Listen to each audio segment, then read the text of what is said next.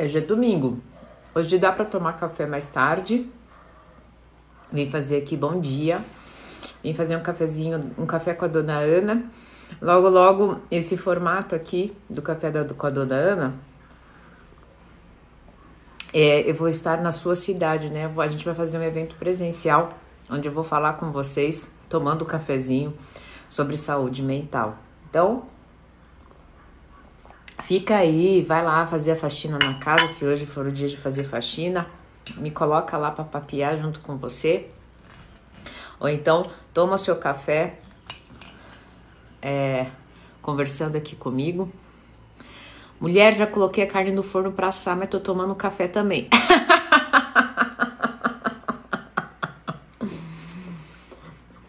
O que, que vocês vão almoçar aí? Olha, que vocês andam comendo aí dizem, diz muito sobre a saúde emocional de vocês, hein? Se vocês andam descontando no alimento, né? Bom dia. Porque vocês estão no processo de merecimento, né? E tô passando roupa também. Nossa Senhora, a mulher, a Di passa. Já colocou a carne passar, tá passando roupa e tá tomando café. Valha-me Deus! Essa é a, a natureza multifacetada da mulher, né? A neurociência, inclusive, explica que as mulheres têm essa facilidade, né? Você que tá chegando aí, vem tomar um cafezinho acompanhada. Porque que eu ia tomar sozinha, né? Vim acompanhada. E já vim conversar com vocês. Quem sabe aí deixar o domingo de vocês mais terapêutico, né? Vocês sabem que eu sou praticante do estado presente do amor. No estado presente do amor, a gente fica. Obrigada, Joaquim. A gente fica em presença. Esqueça todos os problemas que você tem que enfrentar amanhã. Esqueça. Esqueça qualquer coisa aí, temporariamente, e fica aqui comigo, né? Sabe, ontem, deixa eu contar uma historinha para vocês rapidinho. Fica aí. Eu tinha sonhos como vocês, ser muito bem, né, profissionalmente. Tinha sonhos, né, de conquistar um status profissional. Sempre fui muito esforçada, sempre corri muito atrás. E até que um dia conquistei muitas coisas. É, vai lá fazer um cafezinho enquanto vocês me escutam. Essa história essa história é muito importante. Quem sabe comece uma semana boa para vocês, uma semana excelente para vocês. E a história não é boa porque é minha. A história é boa porque é real. E porque envolve questões terapêuticas aí no, no, no processo. Bom dia, Lúcia. Bom dia, Sil. Bom dia, Silvanéria. Bom, nessa minha busca por é, posição profissional, por posição de bens materiais, né, por aquisição de bens materiais, né. Trabalhava de segunda a segunda. A minha pequena, né? Minha pequena ficava na escolinha, em período integral. E olha só, trabalhava com produção de entretenimento, né? Então, eu trabalhava durante a semana para produzir o evento eu ainda tinha que estudar, né, psicologia, e final de semana eu ia produzir os eventos. Então, ou seja, minha filha ficava o dia inteiro na, na escola. No final de semana, que ela poderia ficar comigo, eu saía viajar, porque eu tinha produzido, né? Tinha feito as produções. E eu quase nunca via minha filha. E a minha filha, óbvio, né, começou a refletir isso na escola. E eu me sentia muito mal, muito culpada. Falei, meu, eu sou psicóloga, né? Já era psicóloga de formação. Eu já estava, só que eu estudava é, sobre o estado presente do amor para colocar a psicologia dentro da minha vida porque eu tinha me formado como psicóloga, mas eu ganhava muito mais dinheiro como produtora de entretenimento. E lembram que eu falei para vocês que meu grande objetivo na vida era ganhar dinheiro, né? Era subir na, na profissão, ter bens materiais. Bom, tudo isso sempre fora, né? Uma validação externa. E eu consegui tudo isso, porque eu era uma excelente psicóloga. Obrigada, Valéria. Excelente. Eu colocava todos os recursos que eu tinha aprendido em processo terapêutico em prática na minha vida profissional. E eu voei, eu voei. Em 10 anos, que foi o finalzinho da minha carreira como psicóloga, eu já tinha eu já era reconhecida nacionalmente, né, como uma das produtoras mais bem-sucedidas do Brasil. Eu ganhava por final de semana 15 mil, 20 mil reais. Estamos falando isso em 2015, ou seja, tinha conquistado, estava no ápice, no meu melhor momento. Extremamente magra, esbelta, com cabelo até nas costas. Como produtora, eu era produtora gata. É, era assim que eu era conhecida. Mas a minha filha, que ficava de segunda a segunda na escola, bom dia para todo mundo que está chegando. Minha filha que tava, ficava de segunda a segunda na escola ou na casa com outras pessoas, na minha ausência, obrigada, Wagner, tinha se transformado numa criança impaciente, raivosa. E na culpa, eu dava presentes para ela, né? Comprava tudo que ela queria. Bom dia, Pati. Colocava ela na melhor escola. Eu estava sendo uma excelente mãe, uma excelente profissional. Só que parece que quando eu tinha chegado nesse, nesse momento da minha vida, que eu tinha conquistado tudo isso, eu falei, nossa, era isso, né? Era isso. Eu eu tinha tudo o que eu queria. Né? Tinha conquistado bens materiais, tinha conquistado uma posição profissional, mas o meu casamento ia de mal a pior, porque eu era dependente emocional na época. Eu já era psicóloga, tá? Mas eu atuava em outra profissão. Dependente emocional. Dependente emocional pode ter o dinheiro que for, preste bem atenção. Dependente emocional pode ter o dinheiro que for. Ele fica escravo de relação, ele fica escravo de dinheiro, ele fica escravo da profissão, ele fica escravo da culpa. Daí, escravo de todo esse trem, eu comecei a entrar na cegueira emocional. O que, que é cegueira emocional? Cegueira emocional é você tom ser tomado por uma emoção e não enxergar mais nada na tua frente. Nada. Enxergar mais nada. E eu, qual era a minha cegueira emocional? Medo. Medo de morrer pobre. Medo de morrer sozinha, recalcada, solteirona. Medo de não dar conta das coisas sozinha. Medo de ficar sem dinheiro. Medo de ficar sem saúde. Medo de ficar sem o reconhecimento das pessoas.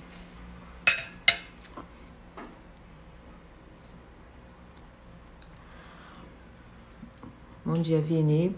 Maravilhoso. Nesse medo, nessa cegueira emocional, eu comecei a atropelar as coisas. E todo mundo via, menos eu. Comecei a ser chamada na escola e a psicóloga me disse, como profissional da saúde, né? Já vou falar sobre a paralisia emocional. Primeiro vem a cegueira emocional, tá? Primeiro vem a cegueira emocional, depois vem a paralisia emocional. Na cegueira emocional, a psicóloga me chamava, a psicóloga da minha filha me chamava, e eu dizia bem assim, eu conhecia, né? Todas as fases do desenvolvimento, eu sempre fui, tá? E eu preciso dizer isso para mim. Sempre fui uma excelente profissional da psicologia, ah, aliás, desculpa, sempre fui uma excelente estudante da psicologia e do comportamento humano, mas era uma péssima profissional. Por que, uma péssima profissional? Eu não colocar, não sabia colocar em prática todo esse conceito. Não adianta você vir me falar que você é doutor em alguma coisa, se você não saber, se você não for coerente com as suas ações e não conseguir colocar em prática a tua arte. Era, eu estou falando de mim. Era eu. Eu batia boca com a psicóloga, dizia: Imagina, isso é fase de desenvolvimento. Ela está com tantos anos, né? Segundo essa fase de desenvolvimento, ela está correspondendo a todos os itens e tal. E a psicóloga ria. A psicóloga da escola, que vivia muito mais com a minha filha do que eu, dizia bem assim: Você sabe que está vivendo uma cegueira emocional, mas está tudo bem. Você tem seu tempo. Você tem seu tempo, mas ela não tem. Quando a psicóloga me disse aí, primeira venda, primeira venda que tiram dos nossos olhos é quando é, impacta dor nas pessoas que a gente mais ama. Olha que louco. A gente consegue ser muito mais tocado quando o outro que a gente ama é impactado do que nós mesmos. Eu falei, opa, primeira venda caiu. Eu falei, meu, o que, que eu tô fazendo? Ela tem razão. Essa mulher fica muito mais tempo com a minha filha do que eu. Essa, minha, essa mulher sabe que fruta minha filha gosta. Eu fiquei surpreendida de saber que a minha filha sabia descascar uma polcã. Olha que louco, olha a cegueira emocional. Eu falei, não, vou baixar a bola. Então tá bom, o que, que eu faço? Você tem que ficar mais tempo com a tua filha. Aí vem a paralisia emocional. Eu não consigo. Como é que eu vou deixar o meu trabalho? Porque daí eu preciso de dinheiro para pagar essa escola. A escola é uma fortuna. Ela bem assim, se você ficar com ela meio período, você vai pagar meia escola, meio período de escola. Você não vai precisar de tanto dinheiro assim. Seguir emocional provocou paralisia emocional para solucionar o problema. E o outro consegue solucionar pra gente e a gente não. Mas aquilo fez muito sentido. Voltei pra minha equipe. Trabalhava com meu ex-marido na época. Vou diminuir o período. Deus o livre, como é que a gente vai fazer? Não sei o que, não sei o que. Eu falei, o negócio é o seguinte: tá envolvendo uma criança. Eu preciso fazer esse trem acontecer entender diminuir a carga. Quando diminuiu a carga, de novo, cegueira emocional do medo, de se sentir sozinho, de não conseguir dar conta, de achar que as coisas não vão dar certo. Eu passei a patinar na minha profissão. Eu passei eu passei a patinar, né? Tipo, meu Deus, e agora? Como é que eu faço? Eu tô com, tô com menos recurso. Só que o que, que acontece? na paralisia emocional e quando você toma a primeira atitude de ajuste, parece que todas as outras coisas vão se é, reajustando. E quando eu digo reajustar, não é que as coisas vão ser ah, maravilhoso. Não. As coisas vão caindo na tua cara, assim, ó, pá, pra você aprender de uma vez e fazer o trem acontecer. Aí, de repente, eu comecei, o, trabalho começou a dar um monte de pepino e eu acusando também, não tenho mais tempo, abandonei boa parte e tal. Só que minha filha começou a me, me entregar muito mais retorno emocional, começou a ficar bem, começou, né? A gente passava momentos extremamente ricos. E daí eu esqueci aqueles problemas em prol daquela, daquele ganho, né? E quando eu comecei a ver aquele ganho, né, quando eu comecei a ver aqueles momentos extremamente simples, mas extremamente grandiosos que eu tinha passado com ela, E eu, e eu passei né, a, a, a passar.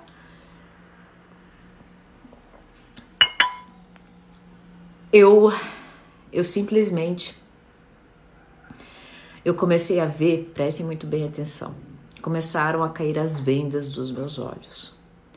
Eu comecei a perceber que o dinheiro que eu tinha ganhado com muita, né, com muita é, muita, muitos dias sem dormir, numa necessidade de, de, de ter um status social, de pagar jantares de mil, mil e quinhentos reais, porque eu ganhava 15 mil no final de semana. Eu parei, eu olhei a minha casa e eu falei assim: onde foi esse dinheiro? Qual foi a pós que eu fiz? Qual foi a viagem que eu fiz com a minha pequena? A minha pequena poderia, a gente poderia ter conhecido, né? Minha família poderia ter feito um cruzeiro. Onde que eu tava? E daí eu comecei a olhar e perceber que todo aquele montante de dinheiro e todo aquela, aquele esforço que eu tinha para conquistar, para ter aquele dinheiro, precisei abandonar uma arte muito linda, que era a psicologia, que eu achava na minha cabeça, que não me dava dinheiro, paralisia emocional, medo de não ganhar dinheiro. Eu achava que não ganhava dinheiro, mas não fazia nada dentro da área. Eu continuava insistindo em produção de entretenimento, porque era o que me dava dinheiro. Como é que eu ia saber se psicologia me dava se não fazia movimento para lá? Olha que louco.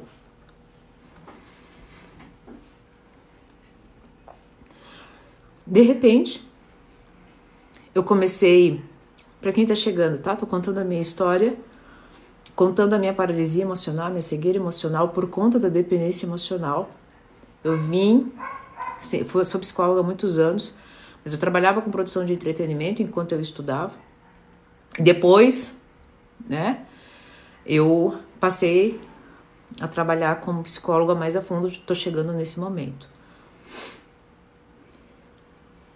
E de repente, eu comecei a olhar para minha para né, para produção de entretenimento e todo aquele charme, todo aquele dinheiro. Tinha abandonado uma carreira que fazia meu coração vibrar, que eu estudava todos os dias por ela, mas eu estudava para me tornar uma pessoa melhor. Eu, me, eu estudava sobre relacionamento para manter o meu relacionamento. Independente emocional, lembra? Não podia abandonar meu, meu relacionamento. Eu estudava para ter uma ótima performance nos negócios, lembra? Eu precisava de dinheiro. Tudo fora, tudo fora, prestem bem atenção. Você não entrou toda nessa live. Tudo fora. Tudo para que o outro me aceitasse, porque eu, como fui muito rejeitada na infância, minha missão de vida se tornou ser aceita. Se eu fosse aceita, eu pagava qualquer preço. Isso não se sustenta. Isso não se sustenta. Se você está pagando qualquer preço para ser aceito, deixa eu te dizer uma coisa: uma hora a conta vai chegar.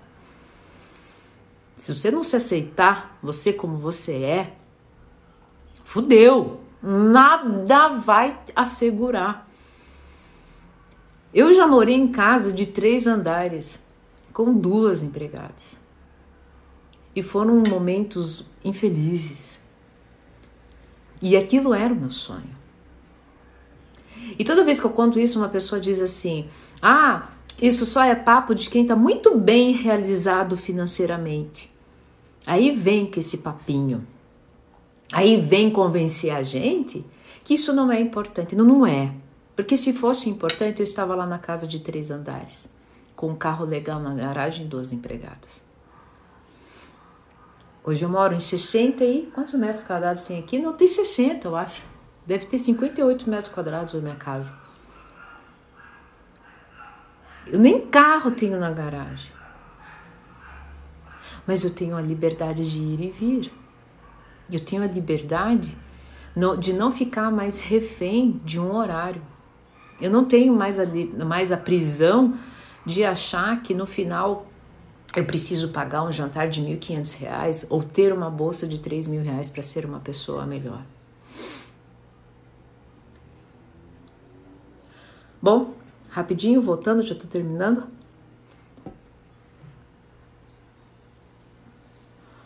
Quando eu olhei que aqueles jantares de dois mil reais, que aquelas roupas de tantos mil reais, e tudo aquilo não tinha me proporcionado momentos com a minha pequena.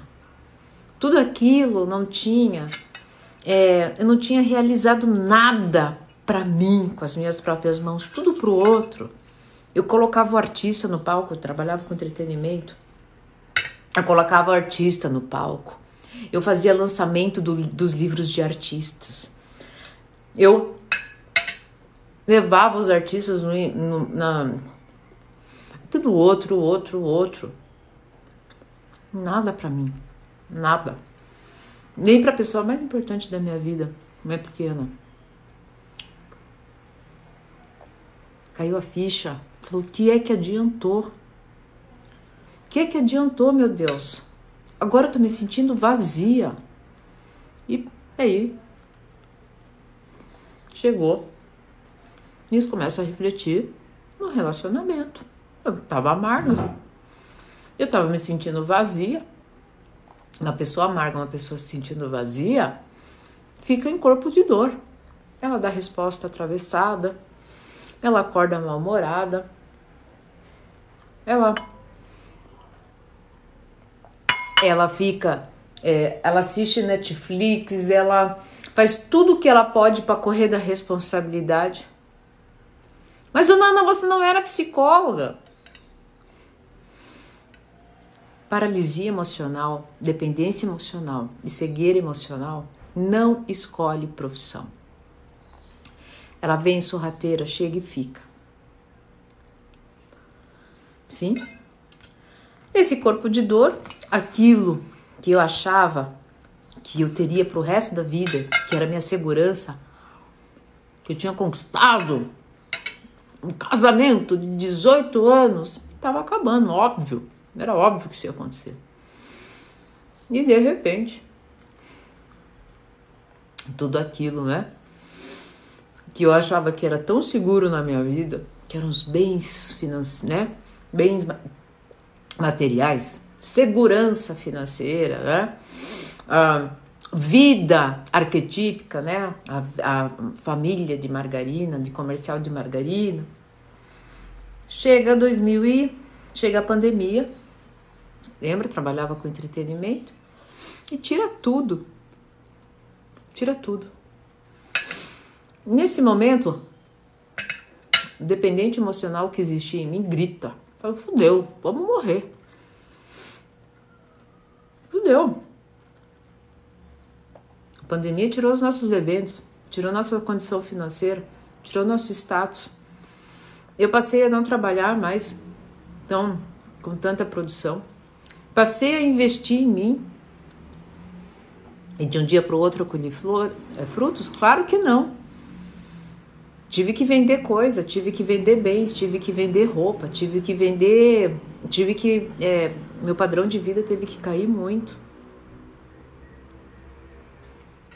Nunca esqueço o dia que a minha, minha mãe disse bem assim: muito mais fácil. Minha mãe, uma pessoa muito simples, por favor, cuidado com o que vão, como vão interpretar, dizia bem assim: muito mais fácil um pobre ficar mais pobre do que um rico ficar pobre. Eu não era rica mas tinha muito mais condições. E ela tinha razão. Como foi dolorido. Aquilo que era horrível, na verdade, foi a minha grande salvação. Tudo aquilo ter acabado de alguma forma, aquelas mentiras que eu contava para mim, né? A necessidade da validação, a necessidade de de a pandemia me ajudou, tá? Perguntaram aqui. Por que, que a pandemia me ajudou? Ela tirou tudo de mim. As falsas seguranças externas. Casamento não é segurança, tá? Casamento só é seguro quando você está seguro. Não existe segurança financeira, porque até mesmo uma pessoa concursada pode ser mandada embora. Até mesmo uma pessoa concursada pode se envolver em jogos de azar e perder tudo que ela tem. Não existe segurança Porque a segurança é antinatural. Por que, que a segurança externa é antinatural? Porque tudo que é externo está à mercê das circunstâncias naturais e a natureza ela é mutável. Então, o dia não tem a mesma temperatura ao longo do dia, oscila porque é necessário. Então, você acha mesmo a grande ilusão que o dependente emocional tem de que achar que em algum momento ele vai encontrar aceitação, vai entrar naquele relacionamento, vai ter aquela profissão, vai ter, e vai achar que, que nunca mais a vida dele vai instaurar dor ou mudança. Mentira! Porque eu tinha conquistado tudo aquilo que eu achava que ia me dar segurança e que minha vida ia ser plena, e a pandemia veio e arregaçou, tirou tudo.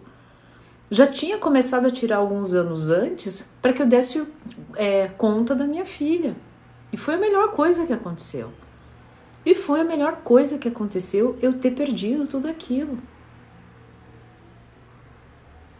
Então você não está falando com uma pessoa que vem aqui que dizer é, coisas bonitinhas para não ficar seguro nos bens materiais, porque tem uma segurança financeira. Eu não tenho uma segurança financeira, eu sou autônoma. Eu estou, sou, estou sendo coerente com a minha arte. Minha arte diz o seguinte: a minha arte diz, eu sou uma psicóloga com pós-graduação em neurociência, psicologia positiva, mindfulness e a minha especialidade é a arte do, de, do relacionamento. Eu descomplico essa arte através do estado presente, do amor. Estou sendo coerente com a minha arte. Então, minha arte diz o seguinte: no estado presente do amor, eu posso descomplicar, trazer isso para vocês de forma descomplicada e melhorar o relacionamento. E quando eu falo relacionamento, não tem a ver com o outro, tá? Tem a ver tem a ver do relacionamento com você também.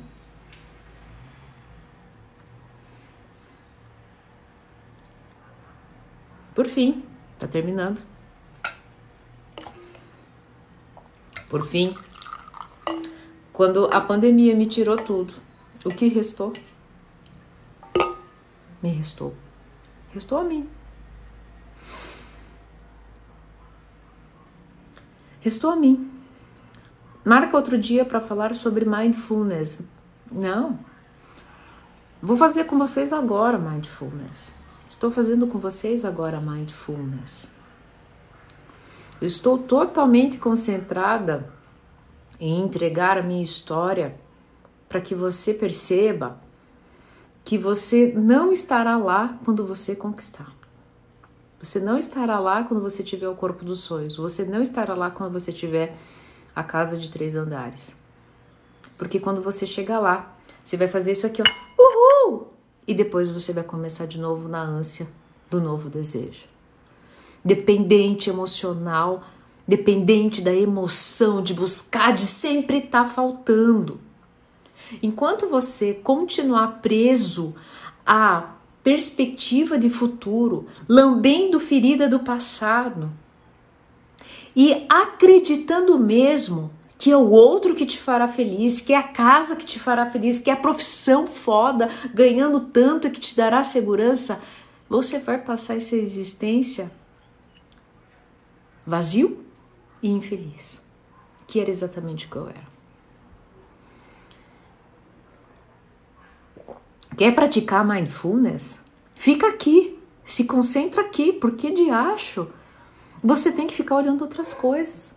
Por que de acho você não pode dar para você 30 minutos em que você pode dar os seus neurônios de espelho, 30 minutos de você aprender com algo real. Que eu não estou inventando moda. Eu não estou inventando moda. Tudo isso aqui eu pratico na minha vida. Se vocês me virem aí lá em outras redes sociais que vocês veem o meu dia a dia, eu acho que o Vini tá aqui, o terapeuta também tá aqui, né? Eles sabem muito bem. Para finalizar, sim, pandemia levou tudo. Levou a casa, a casona, levou o condomínio clube lá, o apartamento, levou o carro legal. Mas me deu soltar pipa mas me deu pintar com a minha pequena. Mas me deu descer uma montanha de neve artificial em gramado. Não tenho carro. Meu apartamento tem 58 metros quadrados. Mas me deu. E aqui o mais importante, hoje, quase um milhão de seguidores, somado todas as plataformas. E um dia eu disse que antes dos 40 eu seria milionária. Lá atrás. Mas eu enchi a minha boca dizendo que eu seria milionária com uma com uma ilusão. Que era o quê? Dinheiro. Dinheiro, ele é uma ilusão a partir do momento em que você o almeja lá no futuro, acreditando que ele te dará felicidade. Isso é ilusão. Dinheiro é concretude quando você possibilita que você pegue um Uber. Nesse momento, vá até uma pracinha, solte pipa e depois você finalize pagando um pastel com um suco de abacaxi. Nesse momento, o teu, o teu dinheiro foi concreto. Estado presente do amor. Eu poderia dizer para vocês aqui que mindfulness é parar no momento, num lugar decorado, com fonte, com sininho, com incenso da, dos Himalaias e não sei o que. Você tá ereto, tudo descruzado, coração aberto. E no terceiro item se ia vazar. Dona Ana, moro no Matapera. Eu sei. E tá tudo bem. Você não precisa desse cenário para praticar mindfulness. Você precisa estar presente para praticar mindfulness. O estado presente do amor, ele te convida a algo muito bonito. Que todo mundo vira o nariz quando eu falo que tudo é perfeito. Nesse momento, a perfeição desse momento é você podia estar fazendo outra coisa, mas você está aqui e não está à toa. Você precisava escutar essa live. Perfeitamente você abriu seu coração. Perfeitamente, você vai terminar essa live e você vai sentar. Você vai desfrutar o seu alimento. Você vai montar a tua mesa, você vai tirar o teu assado, você vai estar ali. Você vai estar presente. Você vai agradecer a dádiva de poder respirar, porque foi o, a natureza precisou tirar o ar da gente para a gente ver que esse trem é poderoso. Hoje eu tenho 208 pessoas nesse momento, e esse é meu estado presente do amor. Eu fiz essa live hoje porque ontem, antes de encerrar, Ontem eu tinha dinheiro no meu celular. Depois de ter atendido duas pessoas, uma dos Estados Unidos, outra do interior de São Paulo, e ter escutado Dona Ana, eu não estaria aqui hoje de alguma forma se eu não tivesse encontrado no seu caminho. Eu falei, não, Uh -uh. Você não estaria aqui hoje se você não tivesse aberto o coração para você. Depois de ter atendido essas duas pessoas, eu tinha dinheiro no aplicativo para pedir, para levar a minha pequena numa natação. Que de alguma forma essas pessoas trocaram comigo e também pagaram. E uma depois mais um dinheiro no aplicativo para ir para uma pracinha ganhar uma, uma pipa da prefeitura, fazer uma pipa, minha primeira pipa. E estar em amor ali, me permitindo com a minha pequena, mãe, solta uma pipa, meu, que dia acha, não sei soltar pipa. Saiu que nem louca, com um salto, correndo. E um pai ficou com dó de mim. Falei assim, meu Deus, deixa, deixa a louca tá pagando o mico. Deixa eu ir lá ajudar ela. Olha, é só manter distância, sobe a pipa. Quando a pipa tiver, a hora que ela estiver subindo, solta o fio. E vai fazendo assim. Quanto custa isso?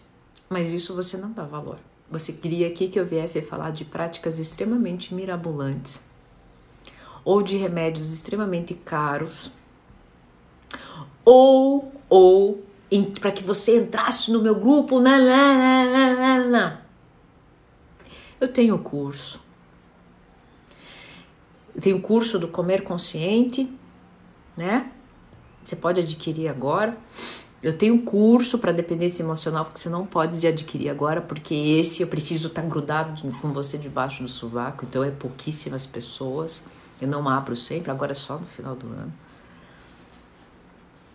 E você pode comprar todas essas coisas com o seu dinheiro e mais uma vez enfiar isso para dentro da gaveta, porque você nunca tá aqui.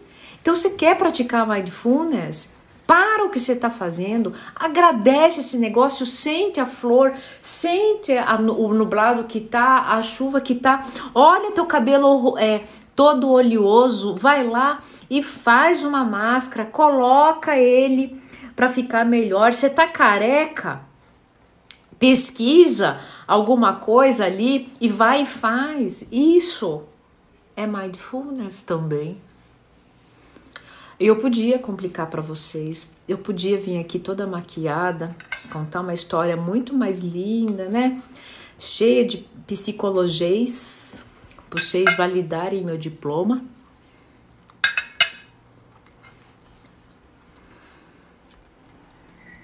Eu podia complicar.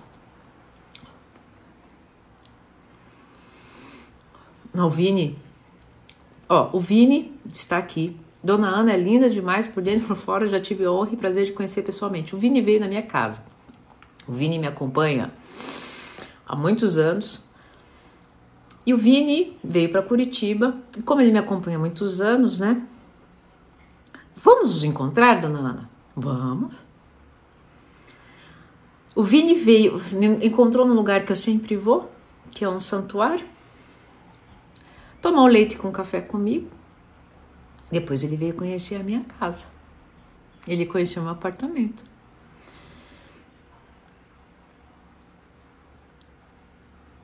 Ele conheceu a coerência das práticas que todo dia eu estou aqui para vocês colocando. Ele conheceu a dona Jandira, minha mãe. É isso, gente. É isso.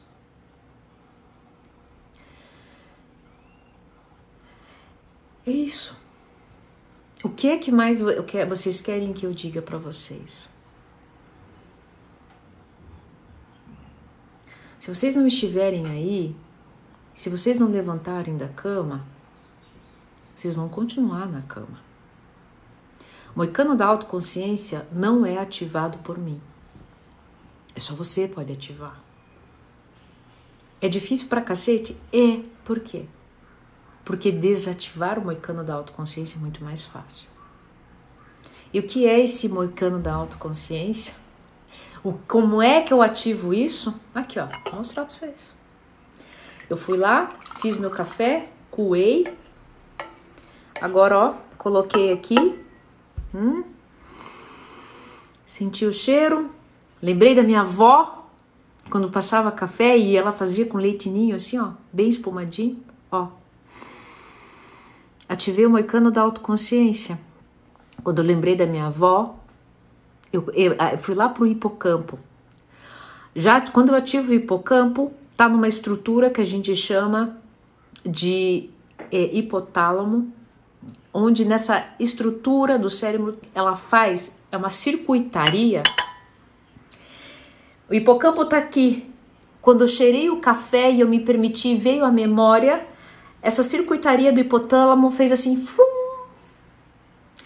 Ela já me entregou uma sensação, ela já entregou uma memória, ela já entregou um sentimento.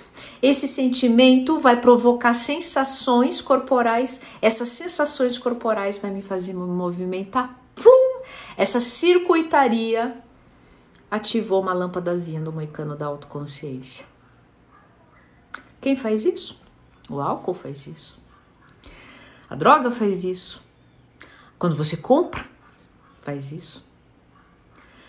Agora, comportamentos nocivos a essa circuitaria são extremamente viciantes porque entregam dopamina. E se eu fico bom em uma circuitaria é, extremamente ofensiva, né? Devastadora. Então, por exemplo, se eu fico, se eu dou muito mais estímulos para circuitaria é, para o estímulo da cocaína, para o estímulo do álcool, para o estímulo do doce, né? Que também é uma forma de cocaína, uma forma de é um vício. Eu vou apagando as outras luzinhas do sentir café, do lavar o cabelo. Você lava o cabelo? Então hoje você vai lavar o cabelo. Dona Ana nem tem o cabelo, você vai agradecer ter uma água para cair na tua careca. Porque eu atendo pessoas que chegam para mim no setting terapêutico que não conseguem abrir o olho, porque elas faziam uma semana que estavam na cama. Elas chegam para mim é, há uma semana sem tomar banho, sem escovar os dentes e sem lavar o cabelo. Elas chegam para mim há meses sem tirar o lixo de cima da mesa. E quando elas conseguem escovar os dentes, elas entram para mim no setting terapêutico chorando. Então agora você vai lá, você vai lavar o cabelo, você vai deixar a água cair na careca e você vai agradecer, porque você está ativando o seu moicano da autoconsciência. E eu podia complicar, eu podia complicar. Mas eu vou fazer isso? Eu não vou fazer isso. E por que é que eu não vou fazer isso? Porque eu sei que você chegou uma vida complicando para não e não funciona. E não funciona não é porque eu estou dizendo. Não funciona porque você me conta essa história. Quando você está no trigésimo relacionamento, se entregando e não cuidando de você. Quando você mais um dia passou enchendo de droga, de açúcar, de álcool, na expectativa de preencher a si mesmo. Mas você não vai soltar pipa. Você não vai sentir o cheirinho do café. Você não vai lavar o cabelo. É, você não vai acordar, olhar para a janela e ver as cores da nuvem. Que seja coisa de exibir seu grilo.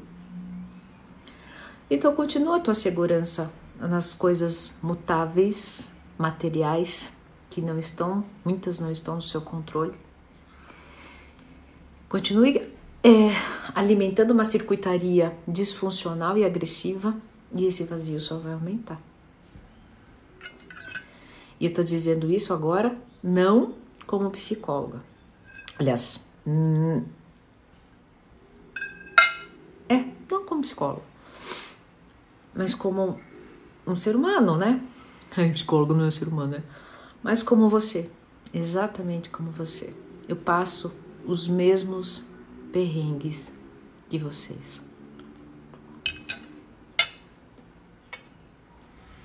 Bom, comemos juntos, desfrutamos juntos. Olha aí, de roupão, tudo descabelado, com 305 pessoas ouvindo meus Paranauê. Quer presente maior? É. Quer que eu. Ó, quanto custou? Vamos colocar no mundo do material? Ah, custou tempo, dona Ana. Tempo é dinheiro. Parem com isso aí, gente. Quem fala isso aí vive no século passado. Hoje vocês aprenderam que dinheiro é movimento, dinheiro é troca. E se vocês estiveram aqui com durante quase uma hora estiveram trocando, vocês fizeram dinheiro, né? Quem sabe vocês vão amanhã para semana que vem, né? Segunda-feira, vocês ficam extremamente presentes, extremamente conectados com a sua arte, ou seja lá o que você está fazendo. Que fique tão bom que você tenha um insight criativo, que você lance o grande negócio. Ganhou dinheiro. Uma perspectiva de futuro só existe na qualidade suprema de um presente. É por isso que há anos eu sou praticante do estado presente do amor. E agora eu, eu vou entrar em um projeto que é o Café com a Dona Ana, esse cafezinho aqui. Eu vou fazer presencial, com poucas pessoas. Não estou divulgando nada, não, é o que vai acontecer mesmo. Primeiro vai ser aqui em Curitiba, agora final do julho. Inclusive, se você é de Curitiba, já manda uma mensagem pra gente, porque se eu não me engano, o lugar só tem 20 ou 25 é, vagas, né? E você vai poder colocar Dona Ana. Como é que eu pratico o estado presente do amor na minha casa, na minha vida? Olha aqui o Paranauê como é que é. Tudo ferrado. E eu vou te mostrar, né? Que não é ferrado coisa nenhuma. Sempre tem uma brecha. É isso que eu faço nos meus setting terapêuticos, os meus consultorandos.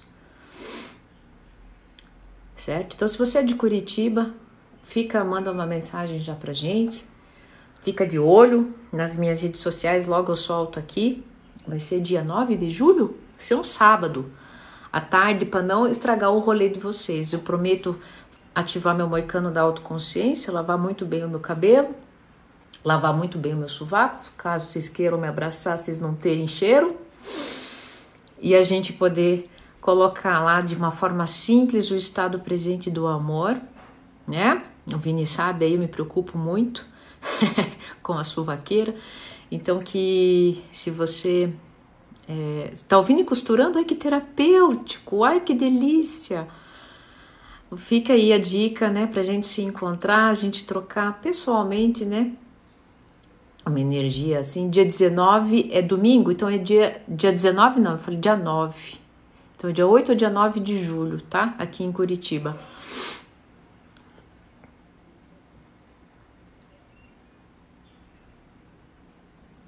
Tenho depressão, mas psiquiatra não conversa. É bom conversar. Ó, tem um psiquiatra nos Estados Unidos, um dos mais famosos psiquiatras dos Estados Unidos, ele faz processo terapêutico contando história. Então, você vai contar a sua história para você. O que, que eu acabei de fazer para mim? Contei uma história para mim. Só que a diferença é que eu abri o celular. Eu contei uma história para mim e disse bem assim: Ana Paula Lima, mais conhecida como Dona Ana pelos seus seguidores. Você está nervosa porque você tem que entregar um projeto segunda-feira?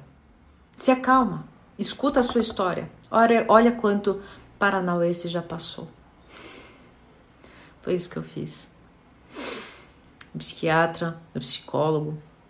Se você não tem, faça com que você tenha. Abra sua câmera.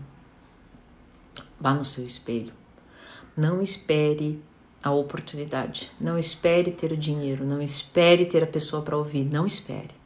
Faça com o que você tem. Eu estava nervosa, estava mesmo. Estou, quer dizer, estava, não estou mais. Estava nervosa antes de entrar aqui, porque eu preciso realmente entregar um, um, um projeto para amanhã e que envolve criação e eu tive bloqueio criativo. Eu falei, calma aí, eu preciso relembrar a minha história, preciso relembrar eu preciso compartilhar aquilo que eu sei fazer e no fim tudo vai dar certo. Certo, pessoal? De novo, eu aqui vocês não vão encontrar complicação. Sorry, sinto lhe dizer, mas sempre haverá uma pessoa que você vá se conectar. Eu sou publicitário, designer gráfico, artista plástico e escritor nas horas vagas. Certo, amei, tenho feito isso comigo, está sendo muito gratificante. Vocês querem rapidinho mandar uma pergunta e ver se eu consigo responder? Né? Antes da gente finalizar aí, para a gente finalizar às 12 horas. E acredito que eu posso te ajudar. É mesmo, Cláudio? Então você manda aí uma mensagem pra gente no, no WhatsApp, ali no link da Bill tem. Eu não trato essas coisas, é Yara. E daí ela vai poder é, ajudar você. Fazendo bolo e te ouvindo. que delícia, né? Ah, ah, também, obrigada, Ana. Também tá ativando o moicano da autoconsciência. Eu, eu acho que eu tomei uma garrafa de café, sabia? Falando com vocês. A sorte que é descafeinado. Estado terapêutico do amor. tava tomando café com você, tava, Vini? pãozinho francês, manteiga, cafezinho. Qual a dica para quem está formando em psicologia esse ano? entenda o seguinte, para você que está formando psicologia, você só está começando o teu processo. Eu uso hoje 5, 10% do que eu aprendi na faculdade, todo o resto eu aprendi com os consultorandos, tá? Então, assim, fique de olho aqui, ó. Fique de olho nas dores das pessoas. Esqueça, eu não sei nada, tá? Eu, psicólogo, prestem minha atenção. Eu, psicólogo, não sou nada. Sem, sem o estado de presença dos meus consultorandos, como vocês chamam de pacientes. Eu não chamo de paciente. Porque se tem uma coisa de pessoa que entra no sete terapêutico é que ela não é paciente. Então, nós temos ali uma troca, uma consultoria de vida, onde de alguma forma ela vai consultar o seu próprio espelho. Eu tenho que ser instrumento, tenho que estar com meu coração aberto, como psicólogo, aprender e passar o máximo de informação para que as pessoas fiquem bem. Dinheiro é troca. Então, quer ser um excelente profissional? Troque o que você tem de bom e fique, ó, se alimentando de coisas boas. E quando eu falo se alimentando de coisas boas, não é só ficar enchendo de conhecimento. Não. É trocando, se movimentando, fazendo post, fazendo vídeo, é, ajudando a pessoa, ouvindo a pessoa na, na, na portaria. É isso, tá?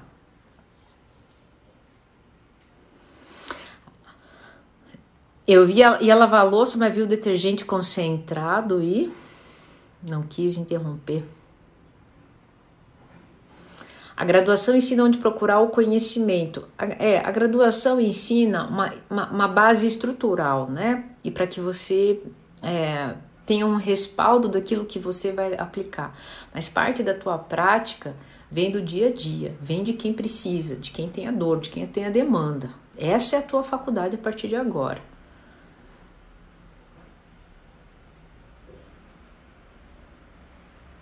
Eu só sou psicóloga Olha, é... as pessoas falam assim, dona Ana, uma psicóloga, né, no relacionamento, né, não sei o quê. Eu sou a dona Ana, eu sou essa que vos fala aqui, sou uma, uma, pessoa praticante do estado presente do amor, que de alguma forma vem ajudar as pessoas e que, em nível profissional, procura respaldo é, para poder compartilhar as coisas com vocês, tá? Mas não, em, em, algum nível você nunca é um profissional, pelo menos, né? Se você é um profissional que você acha que só é esse profissional, tem alguma coisa errada. Então, além de psicóloga, sou produtora de conteúdo, sou contratada, inclusive, de algumas plataformas para entregar conteúdo de saúde mental. Sou também é, editora de vídeo, nos meus vídeos sou eu mesma que edito, sou roteirista, porque também sou contratada para roteiros de saúde emocional. E o é, que mais que eu faço? O que mais? Sou a minha própria técnica, sou a minha própria divulgadora.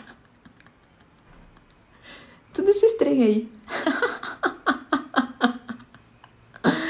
Sou referência em terapia? Oh, meu Deus do céu. Fico grata de, de saber que faço isso na vida de vocês.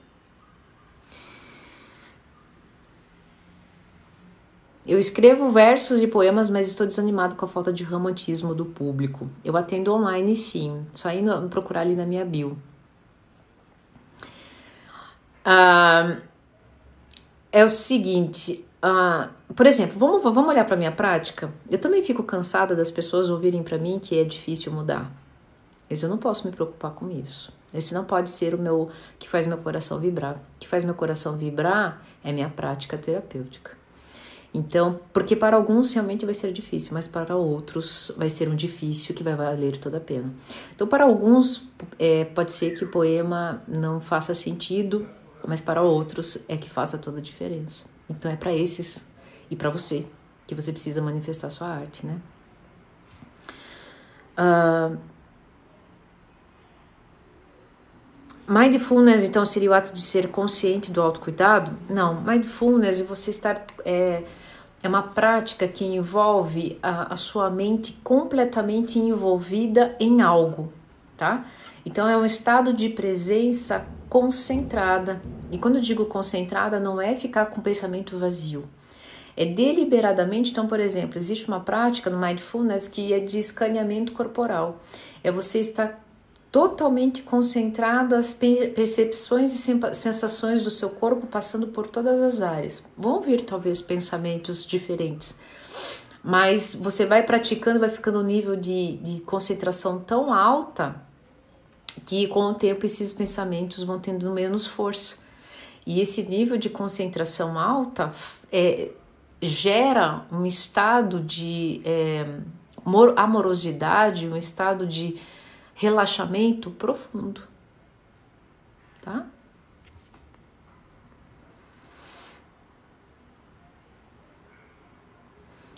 Amém. Obrigada. Passou um cafezinho escutando aí. Que bom, já tá acabando, faltou um minutinho para acabar.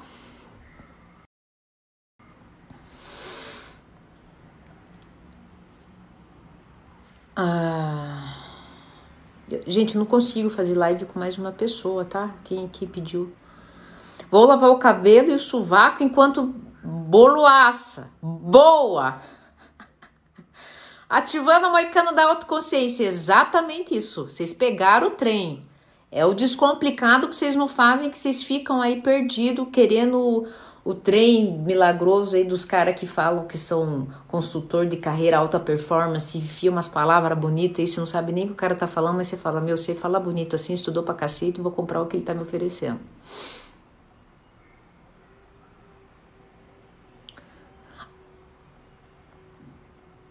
Como conciliar emprego bom e morar longe da família? A Monja Cohen diz, diz algo que é muito legal. Ela diz assim: há toda uma escolha, existe uma renúncia, né? Toda, toda decisão, uma atitude requer que, inclusive teve uma pergunta aqui, né? Como é que eu mudo os meus pensamentos? Nós só mudamos os nossos pensamentos quando nós aceitamos as nossas atitudes. Então, se você aceitou estar em um trabalho, e quer fazer ele acontecer, porque isso vai te dignificar, existe o ônus da ausência da família. Mas esse ônus da ausência da família, de alguma forma, também existe a possibilidade de você acalentar seu coração, né?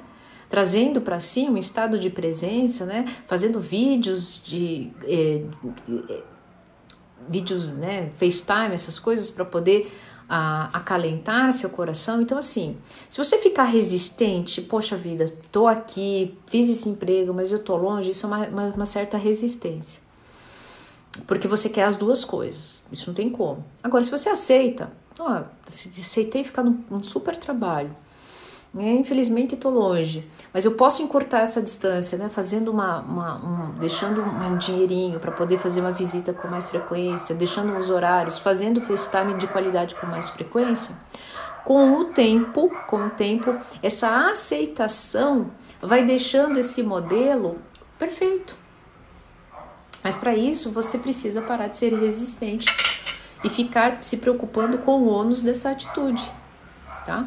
Do nada tem que aceitar tudo? Tem. E quando eu digo isso, não tem nada a ver com passivo. As pessoas confundem aceitar com passividade. Não é ser passivo. Aceitação, aceitação é aceitar que determinadas coisas vieram, são desagradáveis. Mas, mas no momento é o que temos e o que nós vamos e temos de melhor para poder lidar com essa situação. Isso gera movimento, mudança. Agora, quando nós existimos e ficamos no corpo de dor, ranzinza, apenas reclamando, achando que o mundo é cruel com a gente, que a gente nunca, onde já se viu, que a gente nunca. Resistência. Resistência gera sofrimento, tá? É uma formulazinha, de novo, descomplicada e que você prefere não usar. E quando eu falo que aceitação tá, é muito diferente de passividade, o que, que eu digo para vocês? Não é porque quando a gente aceita, a gente olha a circunstância sem a contaminação do corpo de dor e daí a gente promove mudança. É somente aí que vem o movimento. Disso de passivo não tem nada. Vocês estão entendendo? Certo, pessoal? Uma hora conversando, deu, né? Passamos aqui de trezentas e poucas pessoas. Tá mais que bom, né? E, e quantidade não é qualidade. Acho que foi uma ótima presença, né? Muito obrigada por terem feito companhia para mim no meu café da manhã. Espero de coração ter contribuído com a sua vida. Foi excelente. Quem sabe se eu sentir no meu coração eu volto aqui mais vezes. Tá bom? Fiquem bem, se cuidem. Espero ter contribuído com a vida de vocês. Café com a Dona Ana vai acontecer presencialmente em Curitiba. Se você sentir no seu coração de estar presente, manda uma mensagem pra gente aqui, né? Obrigada. E são pouquíssimas vagas e vai ser 9 de julho, né? São pouquíssimas vagas e você vai ter a oportunidade de compartilhar a sua vida, suas dores aí com a gente e eu poder levar para você ao vivo o estado presente do amor, tá? Para quem não é de Curitiba, a gente está viabilizando, não é nesse momento, de fazer uma possibilidade de ser online também, mas não é, por enquanto não é o foco, tá bom? Se cuidem, fiquem bem e até a próxima live. Ótimo domingo para vocês. De amor, né? De estado pre presente do amor.